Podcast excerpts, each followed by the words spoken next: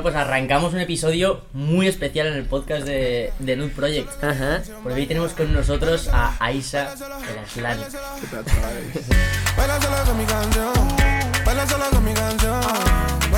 mi canción. Concretamente es el primer podcast que hacemos con, con un artista y es algo que llevábamos queriendo hacer mucho, mucho tiempo. Más allá de esto, Aisa tiene una historia acojonante. O sea, ahora nos contará en profundidad, pero ha tenido que vivir ciertas cosas bastante duras a lo largo de su vida y a pesar de ello se ha sobrepuesto y para mí es un ejemplo de trabajo y de dedicación y, y personalmente creo que es uno de los artistas españoles con más proyección ahora mismo. Entonces tengo muchas ganas de que nos cuentes tu historia. Al final nosotros basamos toda la marca en, en los artistas, ¿no? Y teníamos muy claro que el podcast, aparte de querer pillar a gente del mundo del emprendimiento, poder hacer nosotros contar nuestra historia también, joder, tío, lo de pillar artistas, que siempre decimos que nuestra inspiración número uno viene de los artistas. Y poder tener una persona como tú. Para mí también es un placer estar aquí, te lo juro. Me gusta mucho todo lo que hacéis y de verdad que estoy muy contento de estar aquí. Y, y- y muy contento de que hayáis venido al concierto de ayer. Épico, épico, épico. Bueno, el concierto ayer ya, ya hablaremos más en detalle, pero fue, fue muy heavy. Bueno, pero digamos ¿cómo nos Sí, conocimos? vale. eh, fue creo que a raíz de... Me mandasteis ropa Ajá. y luego no sé dónde nos conocimos en persona. Nos conocimos, nos ¿En algún conocimos. party o algún- No, viniste primero. Ah, vale, es verdad, fui es- al- es evento. El pop-up. El pop-up pop-up en Madrid que hicisteis, es El pop-up, pero viniste como. Fue muy raro porque viniste como Sí, 5 hermano, minutos. Yo sí, me acuerdo de que, que tenía que ir a entrenar fútbol, te lo juro. y fuera. Sí, tío, sí, tío. Yo estaba en un mood muy de que tengo que hacer cosas. Y más. no quería party, no Ya, quería nada, ¿sabes? Pero sí que me hacía ilusión, tío, porque me gustaba vuestra ropa, tío. Y por el marketing que habíais hecho en Stories y la storytelling que habíais hecho, sentía que teníamos muchas cosas en común de lo que vosotros queríais, ¿sabes? Sí, joder. Y luego La verdad que toca, coincidir, tío. me acuerdo, en la Breche. En la fiesta. ahí de Strangis. Ahora también un poco en el concierto, ayer también que, que luego nos liamos. Sí, tío. Pero, joder, justo lo, lo pensaba en cuanto has llegado, poder conocer sus, tus perspectivas y tu forma de pensar. Joder, que en verdad, cómo mola, tío. Hay veces que esta gente con la que te cruzas de fiesta súper puntualmente, Sí. qué guay está luego a veces sentarte, tío, y Te ver lo juro, tío. toda la personalidad Y que más cuando, porque muchas veces te pasa, tío, que conoces a alguien en una fiesta o algo. Sí. Y sabes que esa persona mola, tío. Y que, sí, y que sí. te lo juro que podríais hablar de muchas cosas y tal. Pero como es el, no es el momento, no es este, pa, ya. y siempre se queda. Pero mola, tío, después de decir, loco, vamos a hablar. Es Tío, que- cuéntame cosas, mola, tío, lo que piensas, cómo piensas de eso, ¿sabes? Y esto es lo que es muy especial del podcast, que tú piensas en qué otro momento a día de hoy nos sentamos tres personas o dos personas y estamos hablando durante una hora y media sin mirar el teléfono, sin ningún tipo de otro estímulo, solo puramente una conversación. Total. En plan, es muy, muy raro de verlo hoy en día. Te Entonces a mí es lo que me motiva mucho esto también. Yo te, me acuerdo- te lo dije ayer, pero te quería dar la enhorabuena porque la puesta en escena que tienes es muy buena. Y creo que es, gracias, es tío. algo que o se tiene o no se tiene. Muchas y gracias, tú tío. realmente transmites esa energía y Joder, creo me alegra, que me alegra que vas pienses a, eso, tío. vas a llegar lejos, tío. Ya, muchas gracias, tío. A mí lo, es, lo que es cantar en directo y todo eso, tío, y liarla con la gente, sobre todo subir energía en sitios, es lo que me gusta, tío. Es lo que me encanta, a mí me flipa, es de mis partes favoritas de la música, tío. Sí, es una cosa que como todo no vas aprendiendo y vas mejorando en la vida, pero yo he visto muy poca gente que en su primer turno, que llevas cuatro Hmm. shows, Cuatro que shows. tenga la presencia que tenía Isa ayer, que se está comiendo al público. O sea, este me- bueno, Yo pienso, hermano, que porque lo he visionado tantas veces que me he imaginado en esa situación de cantar a gente, me he hecho "Ah, Barcelona.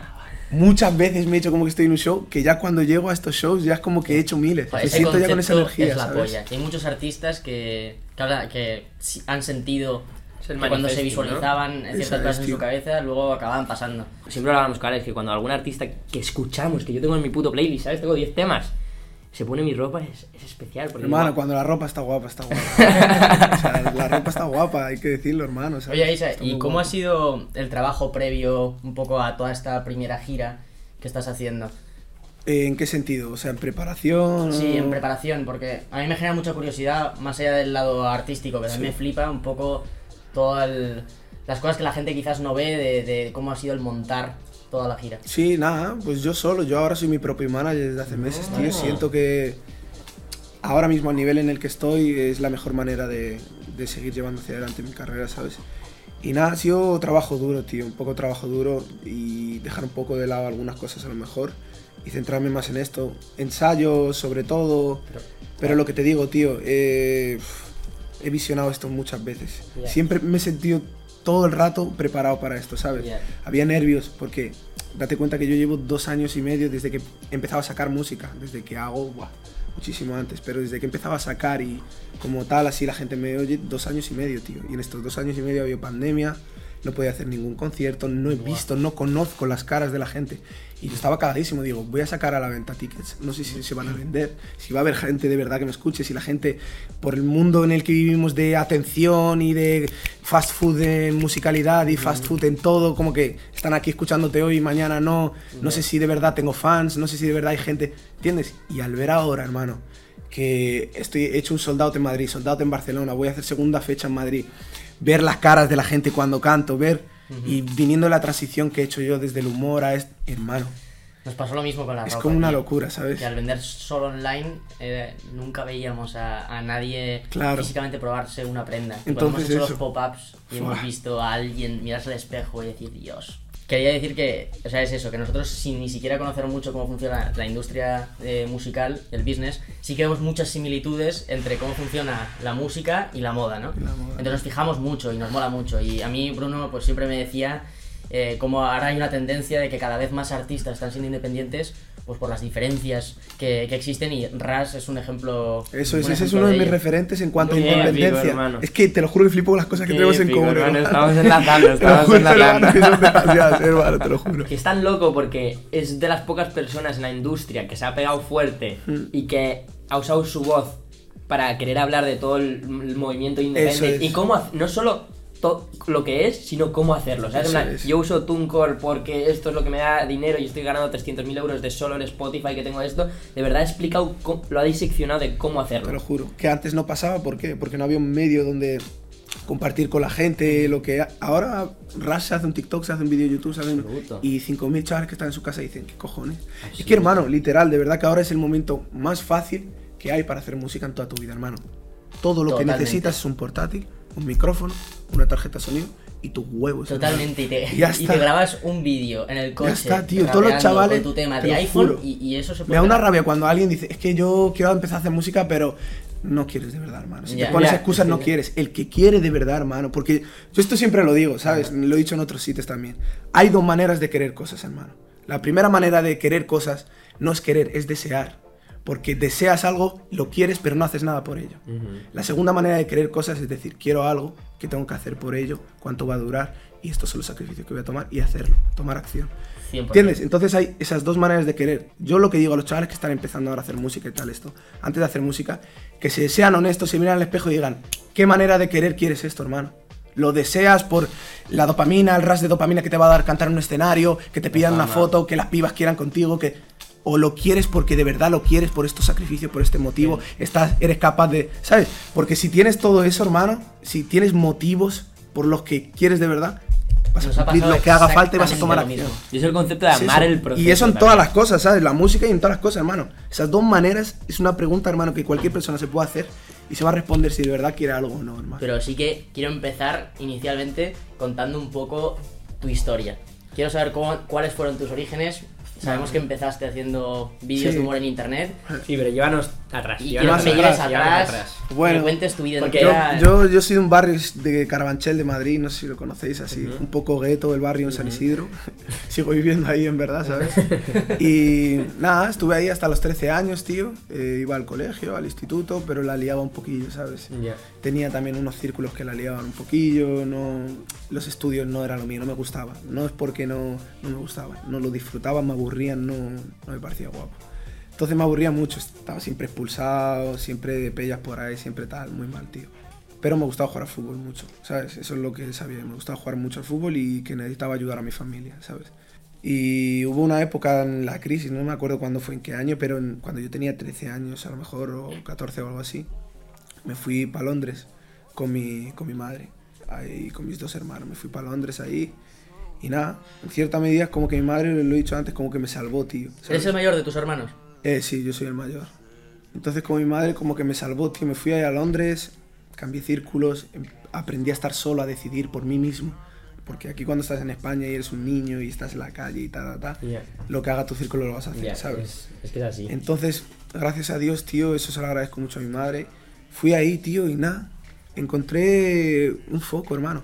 Encontré ahí también eh, una oportunidad para jugar al fútbol, que es lo que quería hacer. Entrené como un hijo de puta para, para ser futbolista, estuve en un par de academias, tal, no sé qué. Y, y nada, seguí entrenando, estudiando eh, y viviendo, hermano. Estaba la cosa también un poco mala ahí, porque mi madre estaba mala del corazón, la han tenido que operar muchas veces ahí. Y yo siendo el hermano mayor de mis hermanos, pues Te tocó hacer de líder, ¿no? tienes que estar a los estudios, tienes que estar trabajando, tienes que estar entrenando el doble, porque no vale con entrenar solo una vez al fútbol. Tienes que estar jugando los partidos, tienes que estar enfocado, tienes que estar, ¿sabes? A todo. Tienes que aprender la lengua, que no la conoces. Tienes que ir a los sitios para pedir una ayuda de no sé qué, que no entiendes nada, que no sé qué, ¿sabes?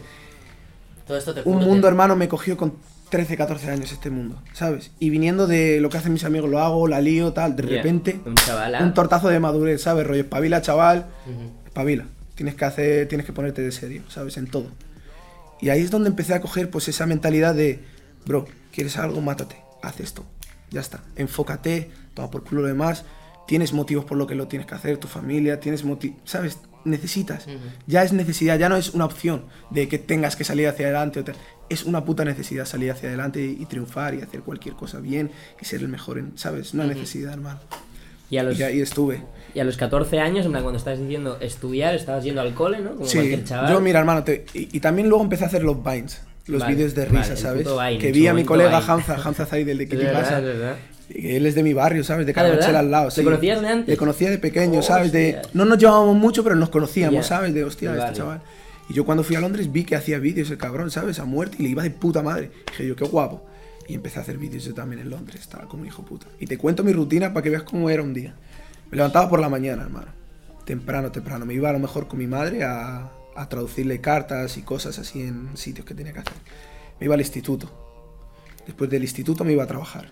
Trabajar, por ejemplo. que- Eh, trabajaba en tiendas de ropa o un camarero, lo que me tocase en la Vale. época, ¿sabes? Iba cambiando. Eres un chaval sin experiencia que se me daba muy bien mentir en el currículum, la verdad. Colaba, ¿sabes? Y luego cuando no sabía hacer algo les decías que en España es diferente, ¿sabes? Sí. Ya. Ya te sabes.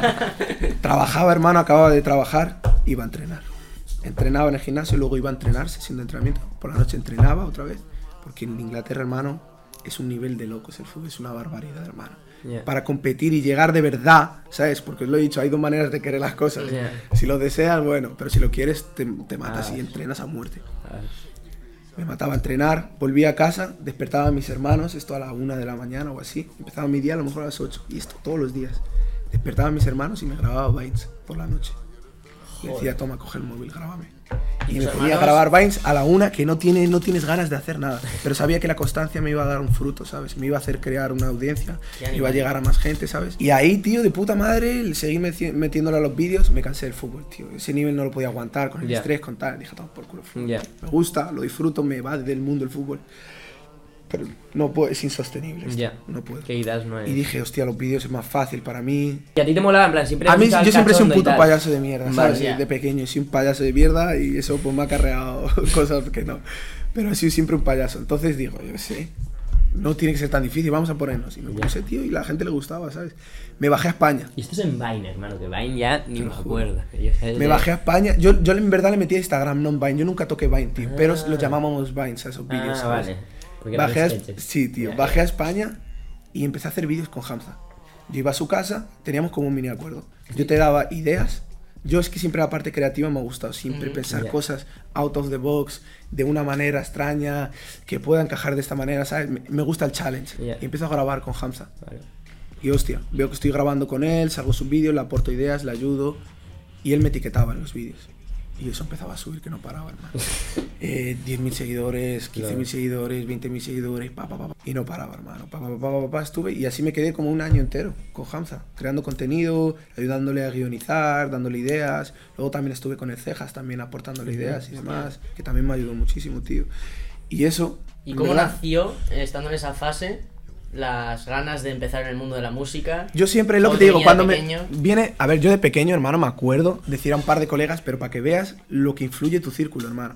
Yo tenía un par de colegas que le decía, chavales, vamos a escribirnos unas barras y mañana la- las juntamos y vemos que hemos escrito y nos grabamos algo, nos hacemos algo, tal. Y yo siempre bajaba y ellos no bajaban las cosas. Y decía, "Bah". Y como mis amigos no hacían nada, digo, yo tampoco. Para que veas el círculo, hermano. Me fui a Londres, ¿qué pasa? Estaba la época de Purgan, Katie Kane, toda esa gente, hermano. Y, y veías cuando hacían rap, ¿sabes? Y estaba muy guapo, tío. Lo de Pirris con Swing y todo eso, no sé si os acordáis, tío. Y a mí me gustaba mucho ese flow. Yo me buscaba beats, type beats de hip hop, rollo, ¿sabes? Rollo cooking soul y todo eso. Y en Londres, cuando iba, hermano, yo no tenía wifi en mi casa. En la casa en la que vivía en Londres cuando llegué. Durante ocho meses no tenía wifi. En esa época era un lujo tener wifi, ¿sabes? Y me acuerdo que me iba al McDonald's que había al lado, hermano. Había un McDonald's ahí al lado, pillaba el wifi, me buscaba bases y me tiraba todo el día enchufado en el McDonald's escribiendo barras. Estaba solo, no tengo amigos, no conozco el idioma, no conozco a nadie, no tengo nada que hacer. Todo el día escribiendo barras. Yo solo, todo loco. Y me acuerdo que me hice amigo de otro loco, pero era un chaval autista, tío, que venía todos los días a McDonald's, no sé por qué, y se dibujaba unas locuras, hermano. Unos dibujos que yo decía, no me lo puedo creer. Te lo juro, éramos como los dos locos de ahí, ¿sabes? Yo iba a escribir barras y él a... y él- ¿sabes? "Por Estaría diciendo, este favor". cabrón aquí todos los días, ¿sabes? Y nada, hermano, me escribía, me escribía, me escribía. Empecé a hacer vines. Me olvidé un poco de las barras, ta, ta, por lo que te digo, tío, estoy a tantas cosas ya, que ya... ya. No tienes cabeza para eso, ¿sabes? Pasa un poco el tiempo, lo que te comento, me van subiendo seguidores, pi, pi, pi. ¿Qué pasa? Me doy cuenta que yo puedo ir a un estudio y hacerles una story y decir, este es el mejor estudio, venir a grabar aquí. Y el chaval del estudio me grababa, Gratis. gratis.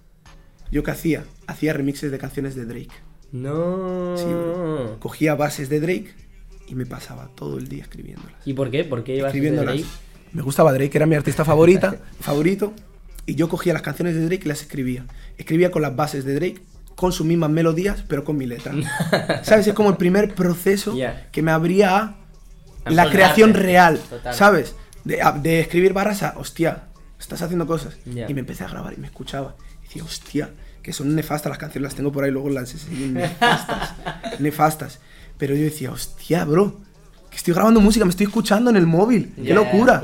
Con el autotune y quedó bien tampoco. ¿Sabes? Yo me creía que era la hostia, iba donde mis colegas, mira, mira qué temazo me he hecho. Una, una de las canciones que las así, de verdad.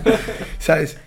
Pero hermano, ahí fue el primer momento donde dije, bro, que esto puede pasar, eh Ya. que si quieres puede real. pasar. Y ahí es donde lo de las decisiones, de dos maneras de querer. Ujú. Decidí. Dije, bro, quiero esto. ¿Qué hice? Empecé a seguir creciendo mi público, mi audiencia de Instagram con el humor, que era la vía que me permitía abrirme, ¿sabes? A gente y permitía captar más gente. Eso. Crecí hasta cierto nivel. Llegó un año en el que dije, bro, este es el año en el que quiero hacer música. Yo venía a Barcelona, porque en Madrid no había tantos de esos estudios para hacer stories. Y en Barcelona sí, la gente estaba Y movida en cada eso. día ibas a uno, ¿no? Los de los estudios dirían, Claro, ya estaban "Joder". quemados. Ese, bueno, dos veces, tres veces veía que no veía Ya. casi nadie. Me decía, bro, eh, no me rayes, que tengo que grabar gente de verdad que me va a pagar, ¿sabes? Y en Barcelona, pues todavía no había quemado a la gente. ¿Sabes? Tenía todavía esa bala. Pero en Barcelona yo no conocía mucha gente, tío. Y yo a Barcelona venía para buscar eso, para conocer a gente, grabarme y tal. Y me acuerdo, tío, que estuve durmiendo en las calles durante dos semanas o así, ¿Qué tío. dices? Sí, sí, sí. Venía, hermano, me pagaba el, el autobús, llegaba aquí y a conocer gente. Duermes en la calle, hermano. Lo pasé, que flipas, hermano. Catastrófico. Me acuerdo, tío, te lo juro, me acuerdo, me pedían fotos, hermano. Y yo en la calle durmiendo, ¿sabes lo que te quiero ¿De decir? Yo, pedía, yo subía stories, el que es seguidor mío antiguo se va a acordar. Yo subía stories diciendo, chaval, estoy en Barcelona, ¿quién me acoge? Ta, ta, ta, ta, ta, ta. Te lo juro, hermano. Buah, tío. Y me acuerdo, tío, que pasé pff, una semana y media, y esto lo he hecho varias veces en esa época. Pero esto es una cosa, esto es ya cuando estás pegado por todo el tema de los Vines Sí. y tal, y no estabas ganando música, eh, dinero de no, todo eso. No, en esa época éramos de los primeros, Ya. Ya. Eh, cosas de apuestas y ya está. Alguna Ya. promo te sale de vez en cuando, no estaba despierto este mundo, ¿sabes? El Ya. e-commerce y todo eso. Y nada, hermano, durmiendo en la calle, pa, pa, pa. Me acuerdo, tío, que me tocó una vez en invierno dormir en la calle, hermano. Estuve como una semana que flipas y me tocaron inundaciones. Esto me pasó, hermano, es una imagen que nunca se me va a borrar en mi vida, hermano. Tú imagínatelo, hermano, que estás durmiendo explotado en un banco de la, de la parada y empiezo a notar agua, hermano. Y me levanto, hermano, una tormenta que flipas, el agua se había inundado, que flipas. ¿Sabes? Yo cuando me había dormido estaba lloviendo, pero bueno, estaba resguardado la paradita. ya. Y de repente veo agua, flipas, hermano. Y estaba al lado de los postes de electricidad, me acuerdo, tío. Rayos cayendo, yo flipando en colores, casi llorando, hermano, haciendo flipas. Me fui, hermano, esto no me voy a olvidar en mi puta vida, hermano. Típico edificio de empresas que tienen puertas giratorias. Sí. Así que van girando. Tenía un foco de luz esa puerta giratoria muy caliente. Te lo juro, bro, que me. Muy caliente. ¿Qué pasa? Que estaba cerrado eh, el edificio, pero sí que estaba eso, eh, la luz activada. Me dormí ahí, me tumbé en la puerta. Y hermano, pasaron media hora o algo así. Y me acuerdo, tío, empresarios pasándome por encima. Te lo juro, bro, saltándome así. Y entrando dentro del edificio. Y como si nada, hermano. Y me di cuenta. Yo en ese momento estaba tranquilo porque sabía mi objetivo, sabía que lo iba a conseguir, sabía que tal. Ya. Pero pensé, bro, ¿cómo puedes parecer invisible? ¿Sabes? Hacia, ciertas personas, ¿cómo puedes parecer así de invisible? Yo me quedé impactado. Dije, bro, no soy un ser, no soy un ser humano para ellos ahora Ya. mismo. Y, y desde ahí, hermano, mis respetos a la gente que vive en la calle, Qué la heavy. gente que Ya, yo flipo. Pero mi cosa, todo eso. esto es, ¿el objetivo aquí qué era? Mi objetivo era poder grabar en estudios de aquí de Barcelona, porque los de Madrid ya están quemadísimos. Entonces, puramente por grabar en estudios. Sí. Y, ¿Por qué? Y la, y la idea de montarte tu pequeño estudio en casa con el lab. Aquí viene, vale, aquí vale, viene. vale, vale. Obviamente, ¿sabes? Porque tú vas paso por paso. sostenible el des- tema. Eso es, no tenía pasta, bro. Te, te acabo de decir que Instagram no Ya, daba ya, pasta, de, ¿sabes? Podía estar trabajando, pero perdería mucho tiempo de tal, de moverme por aquí, de poder grabarme aquí, ¿sabes? Y mi madre me dijo una vez, tengo este dinero aquí, ahorrado. Cómprate el portátil, la tarjeta de sonido, el micrófono, tal. Te empiezas a grabar. Y mi orgullo, hermano, no me dejaba coger ese dinero. Ya. Estuve durante un año, no mamá, Ya. no. Y pasó un año y dije, déjame cogerlo. ¿Sabes? Me dijo, toma. Me compré el portátil, la tarjeta de sonido, el este. Estuve dos años encerrado, un año y medio casi. Encerrado en casa. Vale. Y ahí es donde... Y a toda la parte de que dices que estás grabando en estudios, que ahora te compras Sí. el ordenador y eso, no saca- sacando cero No, no, música. del cero música. Porque querías Porque me parecía, el claro, sonido, eso es. o- No me había encontrado como artista. Escribía, pero Ya. una, cosa, una cosa es escribir, otra cosa es cantar, otra cosa es Ya. cómo hacer las métricas, aprender de música, aprender de muchas cosas. En esa época era más lento, ahora en verdad, cuando me di cuenta también de los tutoriales, ¿sabes? Dije, hostia, compré todo eso, estuve un año y medio, hermano, tutoriales, a muerte en YouTube, hermano, pa, pa, pa, cómo me grabo, cómo esto, cómo se hace esto, cómo esto. Me cargaba beats de YouTube, Todo el día grabándome, grabándome, grabándome, grabando, pam. pensando cómo cojones puedo pegar los temas, cómo puedo hacer esto, cómo puedo esto, viendo el panorama, cómo funciona esto, cómo esto, escuchando podcast, informándome, encontrándome musicalmente, hermano. Hasta que decidí sacar música, ¿sabes? Y, ahí están. ¿Y cómo fue el reto, que imagino que lo fue, de pasar de dedicarte a que tu imagen sea Sí. de vídeos de humor a de repente que te tomen en serio es lo más jodido. Es eso es muy loco, Porque ese Es tipo de transiciones son Es muy lo más jodido. Y he visto tenía- mucha gente que lo ha intentado Sí, no. y que está ahí en el camino porque nunca digo que es imposible ni que es muy jodido llegar ni... Como Pero bro, yo tenía un ejemplo que era Eladio Carrión. ¿Tú sabes Es que Eladio verdad, Carrión era Vine- es Viner? sketches y cómics. Él, Era- tenía las primeras canciones de él son remixes de Drake de canciones haciendo humor. No, y me acuerdo, en plan, bueno, el Eladio Carrión le cuento una historia buenísima, que es, él ya había pillado momentum, en plan, con toda la parte cómica y tal. Mm. Y que me acuerdo que cuenta una historia que es muy épica, que se encontró a, a Bad Bunny en la universidad, porque Eladio no creo que descubrió a Bad Bunny, pero sí que le puso un poco en el map, en plan, le conectó con un, un par de personas, creo que muy importantes. Y me acuerdo que hice una historia que se encontraba Bad Bunny en la universidad, Y lo conoció, lo reconoció porque era Viner. Bad Bunny le reconoció por toda esta movida. Ajá. Y Bad Bunny estaba dejando la universidad y Eladio estaba yendo a ver la universidad. Y, y me acuerdo que, que creo que dice que Bad Bunny le dijo, brother, esto, esto no es para nosotros. Esto es para nosotros, en plan, centrémonos en lo que estamos haciendo y tal. Y es en plan un momento mítico de Bad Bunny dejando la universidad. Con el Eladio. ¡Pa! Porque Sí. estos sketches al final, claro que tienes fans, pero son un poquito fans del momento. O sea, son de la Eso es. multitud. Mm. Porque Eso no es. es gente que, que te ama, no es gente Eso que, es. que Pero se si tú de sabes, 10 minutos. si tú sabes que cuando, cuando vengan, cómo darles algo y impactarles. valor para mantenerlos, Está lo puedes claro. mantener. Yo Está he mantenido claro. mucho público durante Ya. mucho tiempo, Está ¿sabes? claro. Justo te iba a preguntar, plan, con toda esta mentalidad, en plan, ¿has leído algo y tal? Y... Leer no lo disfruto, tío. Ya. No lo disfruto. ¿Y Yo, audiolibros o algo, tío? Cero. podcast. Ah, Ya. podcast. Me Eh, pongo eh, podcast, pero muy friki, se lo estuve comentando antes. Voy a los guapos, los típicos guapos, pero también busco unos muy segregados de un handbook. Por ejemplo, cuando quería saber cosas de la música, me miraba un podcast de una R, de una discográfica, de una distribuidora muy no sé qué, que ta, ta, ta, que te cuenta tal, ¿sabes? Pero es donde más se saca información. Los podcasts, hermano, me los pongo, yo lo que hago es esto. Me pongo el podcast, cojo el patín eléctrico, hermano, y me doy vueltas. ¿Y sabes lo que hago? No tengo ni, te lo juro, y mucha gente me dice, siempre te veo con el patín eléctrico, tal. Ni tengo objetivo de dónde voy. Yo cojo el patín eléctrico y voy. Es una paranoia Conociendo muy más guapa. tu historia en profundidad, que al fin y al cabo no, no la sabía en tanto detalle. Mm. O sea, lo primero que siento es gratitud, ¿no? De decir, joder, qué afortunado soy de haber crecido en el ambiente que por suerte he crecido, ¿no? Una Ya familia normal, ¿no? Que- clase Ya media. Y, y luego, en segundo lugar, tío, que, que creo que eso te da un hambre, Hmm. un hambre para, para Sí. luchar por tus objetivos, Hmm. porque has estado en una posición que no era Sí, como la tío. que tienes ahora, y es algo que no se olvida. Y Hmm. la gente que ha venido de ese Hmm. tipo de ambientes, luego, sea en Pero la al final y al categoría cabo, profesional que sea, claro, dudas a mí, a mí me impresiona mucha, mucho más. Gente, a lo mejor que me has dicho como tú, que tampoco lo has tenido tan complicado en ese sentido, que tengáis hambre. Yo flipo. Yo digo, ¿cómo lo haces, bro? Yo si tuviese cosas más o menos bien, no hubiese pasado tan mal. Ujú. Lo mismo no hubiera... Y digo, hermano, la gente que sí que... Y que tiene hambre, es, es flipante. Es verdad que hay hijos. Porque la motivación ya no es el dinero, Sí. ya no es el Sí, sí, tal, sí. como si... La motivación es tú, demostrarte a ti mismo, yo creo. Es una realidad. A ver, ¿Sabes? es siempre. Yo creo que es una realidad también que, aunque estés en clase media y tengas los básicos, ¿no? Tienes un techo, tienes una casa, tienes una familia que te cuida de puta madre. Al final, siempre. Si tienes una ambición en el cuerpo, que hay ciertas personas que yo creo que nacen con eso dentro, siempre vas a querer más. ¿Sabes? En plan, él si ha nacido en una casa normal, pues va a querer tener una buena casa para esto. Entonces, También. creo que hay niveles de ambición. Claro, eso Entonces, es. pero sí que es verdad que nacer en un environment como el tuyo te da un hambre de sa- salir de la calle, ¿sabes? Es mucho más, es mucho más fuerte, pero creo que lo que te puede llegar a faltar y lo que me impresiona muchísimo de Aisa es el conocimiento que tiene y creo que una mentalidad similar a la suya te la puede instalar tu padre o por ejemplo a mí mi padre yo he tenido muchísima suerte que me ha instalado esta mentalidad Claro. ganadora por así decirlo ¿sabes? yo le veía él ganar y me emocionaba decir es que quiero ser como mi padre mi sueño era ser como mi padre ¿sabes? vivir como mi padre y que tú tengas una mentalidad así es lo que me flipa, ¿sabes? Porque digo, ¿de dónde la has sacado? ¿De dónde, ¿De dónde has sacado esta mentalidad? Y, y la manera de hablar, la manera de explicar conceptos, la manera de que tiene todo tan asimilado a los 24 años, ¿sabes? Que sabes mucho más que gente mucho más mayor que tú.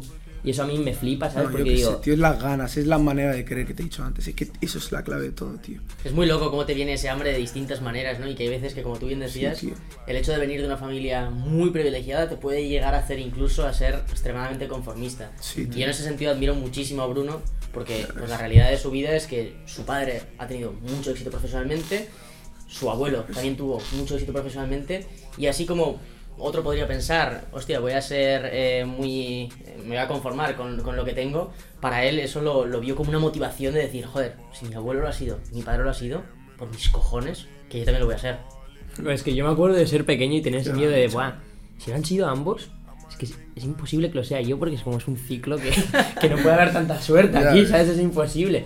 Pero yo creo que todo vuelve al enfoque que tengas tú de la vida. Porque lo puedes enfocar es. como, Buah, pues quizás me puedo relajar un poquillo más porque seguramente siempre tengo Eso un plan B. Depende de la esto. manera de querer, de esas dos maneras de querer. tío, para mí no hay plan B, en plan, es que se me caería la cara encima si algún día, después de toda la movida esto, que hemos dejado la universidad, estamos yendo a fuego con esto, estamos haciendo mil sacrificios, si yo algún día tengo que volver a mi casa sin nada y decirle, papá, me tienes que dejar dinero o algo, en plan, de verdad que para mí ese es mi fin. Y también, Aisa, otra cosa que me llamó mucho la atención fue un post que tienes en tu Instagram con enseñando tu cambio físico que has hecho recientemente. Sí, bro. Lo vi y dije, ole su polla. Sí, bro. Eh, Entonces te quería preguntar, pues, cómo ha sido esto para ti y realmente en qué ha consistido, Hmm. cómo estabas antes y qué pasos has tomado y cómo te ha cambiado en general. Eso ha sido el verano pasado, tío. Ujú. Verano pasado decidí no tener verano, tío. Yo venía de una ruptura, venía de sentirme fatal, hermano, de autoestima súper baja, de no sentirte bien mentalmente, no sentirte bien físicamente, no estar a gusto contigo mismo, ¿sabes? No,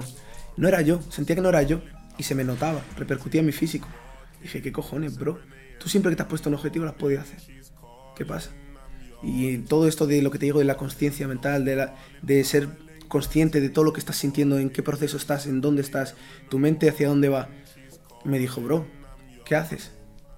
O sea, ¿qué haces? Este no eres tú, tú vales más. ¿Sabes lo que te quiero decir? Para mí, ¿sabes? Para mí estar bien es demostrarme que estoy bien aquí también, ¿sabes? Y dije, bro, voy a dejar todo. Estuve seis meses sin sacar música.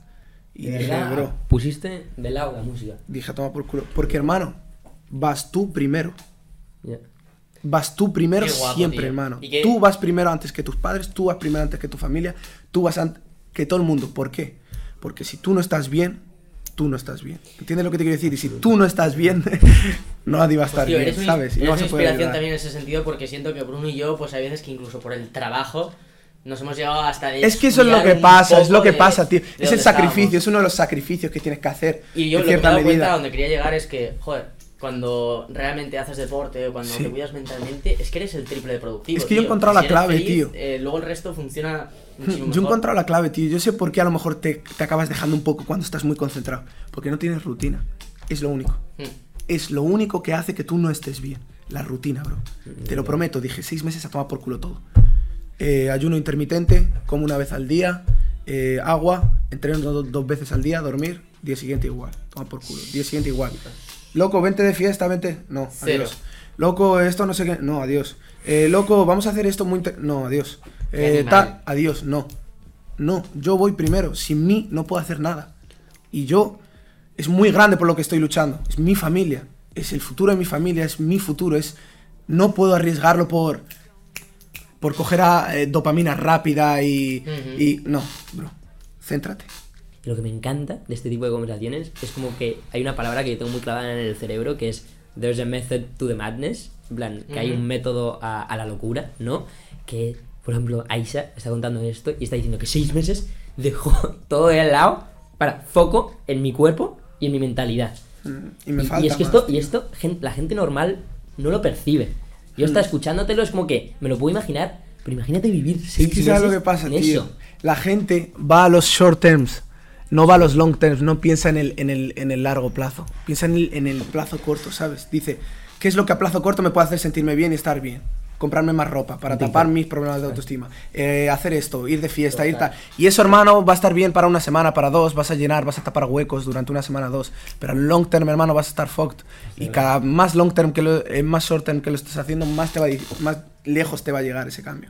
Entonces, siempre piensa en long term, hermano, que es lo más importante y eso es lo, ma- lo mejor para ti. Sí. ¿Sabes? También quería, quería decir que me impresiona mucho el papel tan grande que juega la mente en todo en general, ¿no? Porque la forma en la que tú lo describías, ¿no? Como tus procesos, tu forma de concentrarte en Sí. ciertas cosas, me ha recordado a, a una entrevista que le hacen eh, los del chiringuito a Cristiano Ronaldo y, le, y que le preguntan, ¿qué crees que es lo mejor que tienes?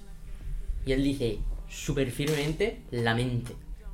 Y es, es verdad, tío. Y esto se refleja en todo lo que llevas por dentro y todo lo que hablas. Joder, ¿sabes? Ahora, ahora entiendo, ahora entiendo por qué estás haciendo lo que estás haciendo. Y a mí tratando todo este tema, a mí siempre me ha parecido muy loco de los músicos, tío, que a veces la realidad es que hay hasta algunos que, que crean estos escenarios de que te pones en una situación mala, o rupturas, o, o mal de amores y tal, porque es cuando mejor estás haciendo música. Yo quiero ver cómo se aplica a ti este, este escenario, ¿no? Porque Sí. sé que tienes bastante música, Mm. no triste, pero Sí. hablando del desamor, ¿no? Sí, Y de los malos. Yo, como empiezo, por ejemplo, mi proceso creativo, muchas veces, a veces es freestyle y ya está, y lo que salga, pero muchas veces al principio, sobre todo, era busca un título. Tienes un título, lo escribes. Tengo el, el folio en blanco, crea con ese título una historia. ¿Sabes? Entonces, yo soy más de crear. Lo tengo muy dentro de mí. Creaba vídeos también, Ya. creaba cosas. La creación de cosas Ya. siempre me ha gustado.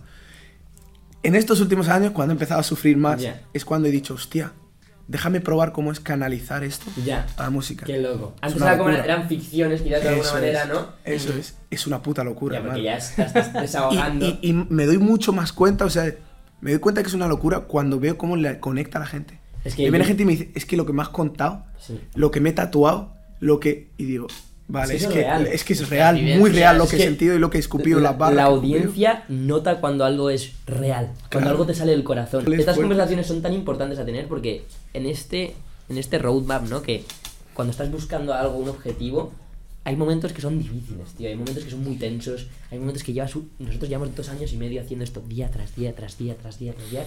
Que te pones en un bucle y dices.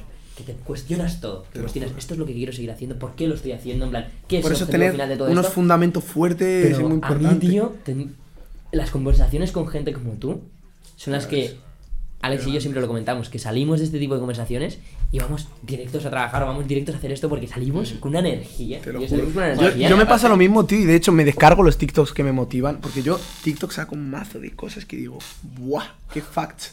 Chaval, Dios mío. Y me los guardo, hermano. Y tengo organizados por eh, álbumes en galería los mensajes, ¿sabes? Rollo, tengo sabiduría, tengo eh, inspiración, eh, para momentos bajos, para momentos altos, tengo guardados. Qué ¿sabes? guapo, tío. Y cuando llega el momento hago... bien las redes, tío. Claro, y cuando llega el momento hago, oh, estoy bajo, ¿qué es lo que tal? O estoy alto, estoy demasiado motivado, ¿qué es lo que? Que me acuerdo que vi una cosa cuando estás en este estado. Y Buah. lo veo y digo, eh. Pero quería comentar que, bueno, estaba Jesse, que es quien nos ayuda a grabar todo el setup y trabaja en el equipo de Nud, y estaba escuchando el podcast y lo hemos escuchado que estaba motivado con todo lo que estamos contando. Y joder, que especialmente lo puedo ver, tío, la inspiración que tú puedes ser para gente como, como él incluso, que él, él ha venido de Albania a, a Barcelona Ya, y, y viniendo de fuera, el llegar aquí quizás sin conocer a gente, sin hablar el idioma, como Sí, cuando bro. tú pudiste estar en Londres, o, o estando aún en condiciones mucho más jodidas, como tuviste que dormir, que dormir en la calle, que es una inspiración y vas a ser un referente también para... Para, Para mí sería eso lo mejor. Un ¿sabes? grupo de gente que, que quizás ha tenido condiciones más jodidas, tío, y... Ojalá, tío. Y lo Ojalá guay es que llegar a un mucha gente por un eso. mensaje también. así de fuerte al final llega a muchos tipos de públicos, porque aunque yo no pueda empatizar o no, no haya estado en esas situaciones que has estado tú, ¿no? Ni, ni similares, a mí el mensaje me sigue llegando y sigue siendo igual de fuerte, Claro. ¿sabes? Para mí. ¿Sabes? Afecte. Para mí es, es de las lecciones más grandes que creo que me he llevado este año, que es el aprender a respetar el, el- el trabajo y el éxito de cada uno, porque es normal, ¿no? Cada uno está en su burbuja, yo estoy aquí 12 horas al día, tengo mi equipo de gente y aquí pues en tu pequeño círculo te sientes el puto amo. O mismamente ayer pues vamos a tu concierto, guau, de puta madre, y veo un tío en primera fila con una camiseta y de camino a, a la vuelta a casa veo cuatro personas con una sudadera Qué y en la duro, discoteca chaval. otra vez dos tíos que se acercan y nos saludan y nos reconocen. Entonces tú en tu, en tu mente te sientes que eres eh, la polla y lo mismo te pasa a ti, que acabas de dar un concierto para 70 Imagínate. personas y, y- y es muy fácil el, el que se te suba o el Sí, sentirte tío. el rey o el desmerecer el éxito ajeno, ¿no? La clave es, tío, tengas éxito, no tengas éxito, no siempre mantenerte igual. Si consigues de verdad mantenerte siempre en el mismo estado o intentar aprender cómo nivelar los estados de, de- después de una validación o después de que una infra, infravaloración. Si controlas eso, hermano, estás set Drake lo para decía, don't, don't get too caught up in the highs or the lows. lows. Mira, para que veas, hermano, te lo juro, eh. Eso es la puta clave, hermano. Yo creo que con eso también estamos madurando bastante. Yo sentía que quizás eh, hace un tiempo nos afectaba incluso más, ¿no? Que durante un día sientes dos estados de ánimo. Hay un momento en el que, imagínate, haces un lanzamiento de una colección Eufórico. y te sientes Dios. Dios. Y luego se te surge un problema de que ha habido un error con no sé qué o no sé cuántos y te hundes. Y la capacidad de mantenerte igual en, en ambos momentos es fundamental. Y a mí, Es brutal. A mí me ha flipado Los Ángeles, una cosa que me ha flipado Los Ángeles es que mola mucho que es una ciudad, que todo el mundo que va a esa ciudad, y que tiene factores buenos y malos, pero todo el mundo que va a esa ciudad tiene un objetivo y está muy abierto a hablar con la peña porque es el networking, ¿no? En plan, voy a conocer a esta persona que me va a llegar a hacer esto. Y mola estar en esa... La notas, en plan. Yo me acuerdo de hablar con Alex que notas esa energía cuando estás ahí dentro y dices, ¡buah! Aquí toda la, la gente quiere hacer algo grande. Cierto, ¿verdad?". hablando de otros artistas, te quería preguntar, ¿qué opinas de Quevedo y Uf. su reciente Quevedo es explosión? un duro, Quevedo es de los míos, ¿verdad? Es un duro ese chaval, te lo juro. Oye, he visto, justo haciendo un poquito de, de research acerca de Aisha, he visto que tienes algo, tienes un tema con Quevedo posiblemente. Con Quevedo grabamos una He visto cosa. un una- leak, dice que hay, hay un leak con Quevedo en SoundCloud y tal, en plan, no sé, he visto Eso yo también lo he visto, hermano. pero no, no se ha filtrado nada. Es una puta cosa idea, que... Yo lo he buscado luego para escucharlo. No, he yo, yo y Quevedo ¿sabes? nos metimos en el estudio justo antes de que pegase una, unos meses antes. ¿De verdad? Nos metimos en el estudio porque me gustaba mucho ese chaval, tío. Lo subió, me acuerdo, en el challenge de Camin. Es subió verdad, es verdad, a Quevedo es y subió a otros artistas. Buah, y Camin Quevedo me flipó. Y dije, Camin es durísimo. Y me flipó Quevedo, hermano. Y me metí a su perfil tal y le hablé. Le dije, loco, eres durísimo, tal, no sé qué, pa. Cuando vengas hacemos música. Vino a Madrid, hicimos música. Chaval, hermano, en 10 minutos hizo pa, pa, pa, pa, pa. Se escribió una letra criminal, ta, ta, ta, se grabó. Mágico. Como Hay veces que el simple hecho de desaparecer también ayuda mucho y es una estrategia de marketing Muy que potente. funciona y se ve como muchos, muchos raperos de repente se borran todas las fotos del perfil y pum, y suben solamente una, ¿no? Respira todo, ¿sabes? O sea, es- nosotros tratamos de encontrar un in-between, un equilibrio entre el pam, pam, pam, sacar cosas, estar siempre siendo relevante y hay veces que creo el, que, que conviene el desaparecer 15 días y, y decir, hostia, ¿qué- flipas. ¿qué, están esa, conclusión he llegado yo también, hermano, eh. Sí. Flipas. Es la combinación de todo, tío. en plan, es probar todo y hacer. Y ir sacando tus todo. conclusiones y hacen, hmm, vale. Aisa, y Hmm. también te quería preguntar, ¿quién ha sido tu referente o quién es tu mayor referente en la música? En la música en general en el mundo, Sí. Drake, Drake. Eh, Burna Boy, Whiskey, Ah, Burna Boy. Ah, porque esto es. Afro. Porque si no los conocéis. No, no, yo los conozco heavy. es una Boy locura esos chavales, cómo le meten. Muy loco. Eh, Está muy pegado. Whisky en plan en África, creo que es Dios en plan. sí, y en el mundo, en el mundo ya están top, eh, top del mundo. Es loco. ¿Cuál sería tu colaboración soñada? Siempre lo he pensado, he dicho. Siempre lo he pensado. Me molaría hacerme algo con Drake, ¿sabes? De afro, me mataría. Con Burna Boy y Whiskey también me Porque mataría. Drake, si no me con equivoco, Rema. ha, ha tocado el afro, ¿no? Drake- Sí, sí, Drake, joder. todo lo de Drake tiene Fruit y mazo tal, temas de afro, mazo, mazo. Y sigue sacando a día de hoy Bueno, temas de afro, eh. Y es casi de los temas que también mejor le han ido porque, Sí. porque Drake tiene unas melodías y bueno, es que Drake fluye. Es un duro, es un duro, fluye, cabrón. hermano, fluye a un Así de, del mundo, tío. Tío, y mundo. Y de España, tío, me mola, me mola mucho Rels B, me mola mucho Zetangana, tío. Me mola mucho Bad Gyal, Los me mola Mora, me mola Benny. Joder, yo siento que estamos muy Me en mola toda esa vida, gente, ¿sabes? tío, en España, Para mí, por ejemplo, para mí, Rel, siento que está muy. plan, a ver, tiene los mejores números y es tochísimo, ¿no? Están Zetangana y él. Duro, duro. Pero creo que hay mucha gente que le mira como, guau, este es más comercial, o plan, no sé quién escucha Rels y tal. Y a mí, tío, a mí me apasiona porque ¿Sabes lo sé que pasa? tiene todas las facetas, tiene todo el rap, tiene... No sé si... ¿Qué tipo? Pero se ha acercado al afro casi un poquillo Sí, con- sí, él ha hecho un álbum entero de afro, hermano. Que tú sabes lo que me ha alegrado cuando saca un álbum entero de afro. Que yo estaba matándome para meter música africana en español, tío. Y veo que saca un álbum y digo, mucho, gracias, tío. Dios mío. Ayuda mucho. Joder, la gente se da cuenta de ese ritmo, se da cuenta que. Ha hecho, me a mí me ha ayudado muchísimo, me tío. la diferencia artística que existe entre Zetangana y Rels B. Hmm. Que uno, o sea, Rels ha tirado por un concepto artístico, Sí. pues que incluso me recuerda más a lo que ha podido hacer Drake, que es eh, vídeos digitales, algo adaptado a lo que es el siglo XXI, ¿no? A todo este formato. Sí. Y, y, por contra, Zetangana ha optado por, su vena artística que tiene. Es que Zetangana ha sido muy toda esa magia por el analógico, Mm. ese, ese afán de la estética. Y ambos caminos, tío, son súper, súper respetables y me flipan los dos. Yo creo, tío, que Zetangana ha sido muy inteligente porque ha dicho, bro. ¿Cuáles son los temas que, a día, que están sonando a día de hoy que llevan sonando 20 años atrás? Sí, el concepto de hacer música Melendi, temporal. esto, pata, tata, y ha dicho, bro, yo he hecho de todo. Ha hecho urbano, ha hecho reggaetón, ha hecho de todo, hermano, ha dicho ahora. Yo creo que se va a retirar dentro de nada, Tangana, tiene toda la pinta, bro. Ha dicho, mira, dejo esta música, música tradicional que suene, hermano, por los tiempos de los tiempos, me convierto en un icono, mi branding es soy un icono de España, Sí, la me voy, que y se la goza, ¿sabes? Yo lo que quiero, hermano, es convertirme en un artista internacional. Ese es mi objetivo. Yo lo que quiero española. es eso es exportar la música africana en español al resto del mundo.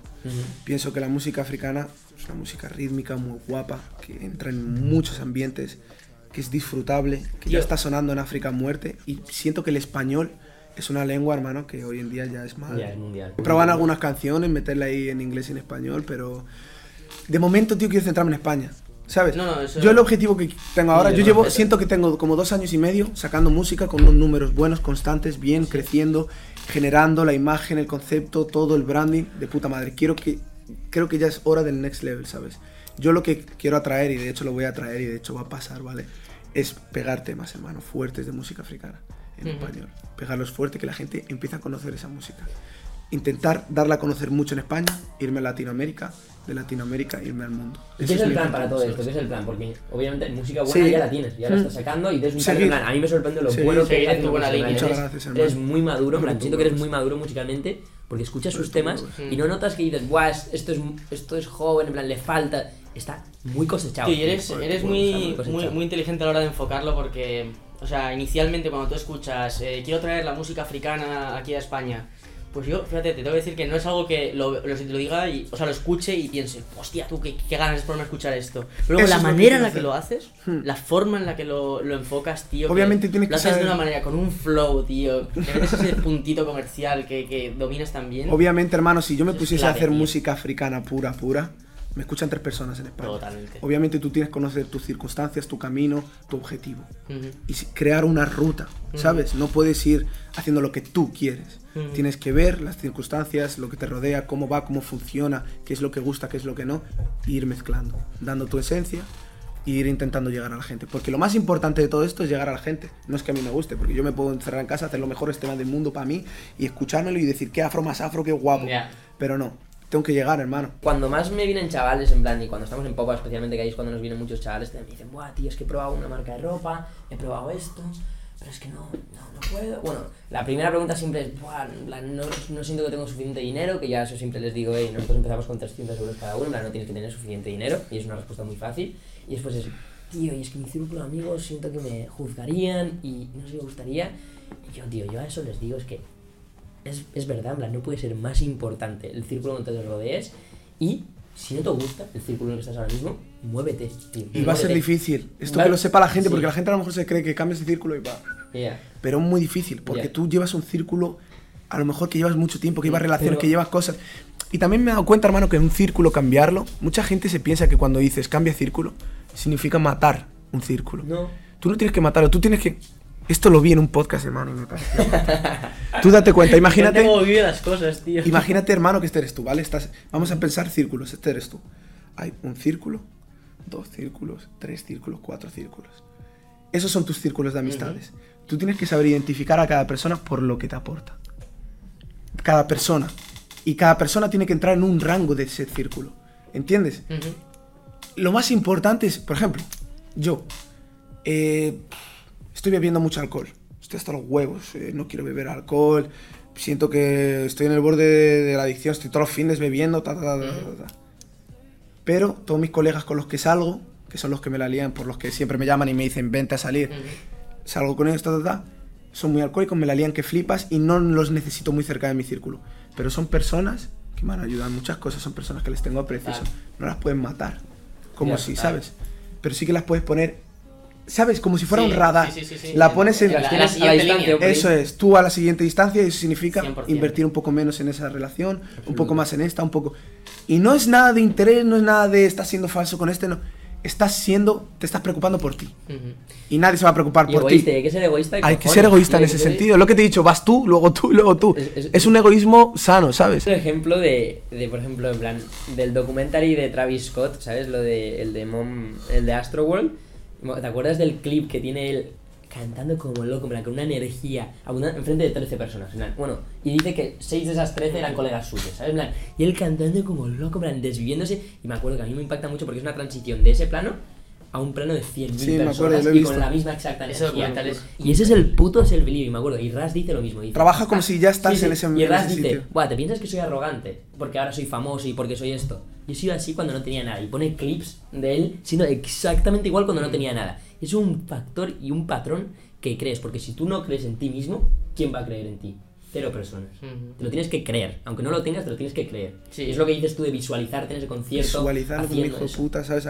Atraerlo. Lady Gaga dijo que a ella antes de ser cantante y antes de ser famosa, la paraban por la calle. La paraban porque ¿Qué tenía aura de famosa, porque vestía como famosa, porque se comportaba como Qué famosa. loco. La paraban y la pedían fotos y le decían guapo. que, ¿tú quién eres? ¿Tú eres alguien? Te lo juro, hermano. Y yo me quedaba flipando, digo, flipa.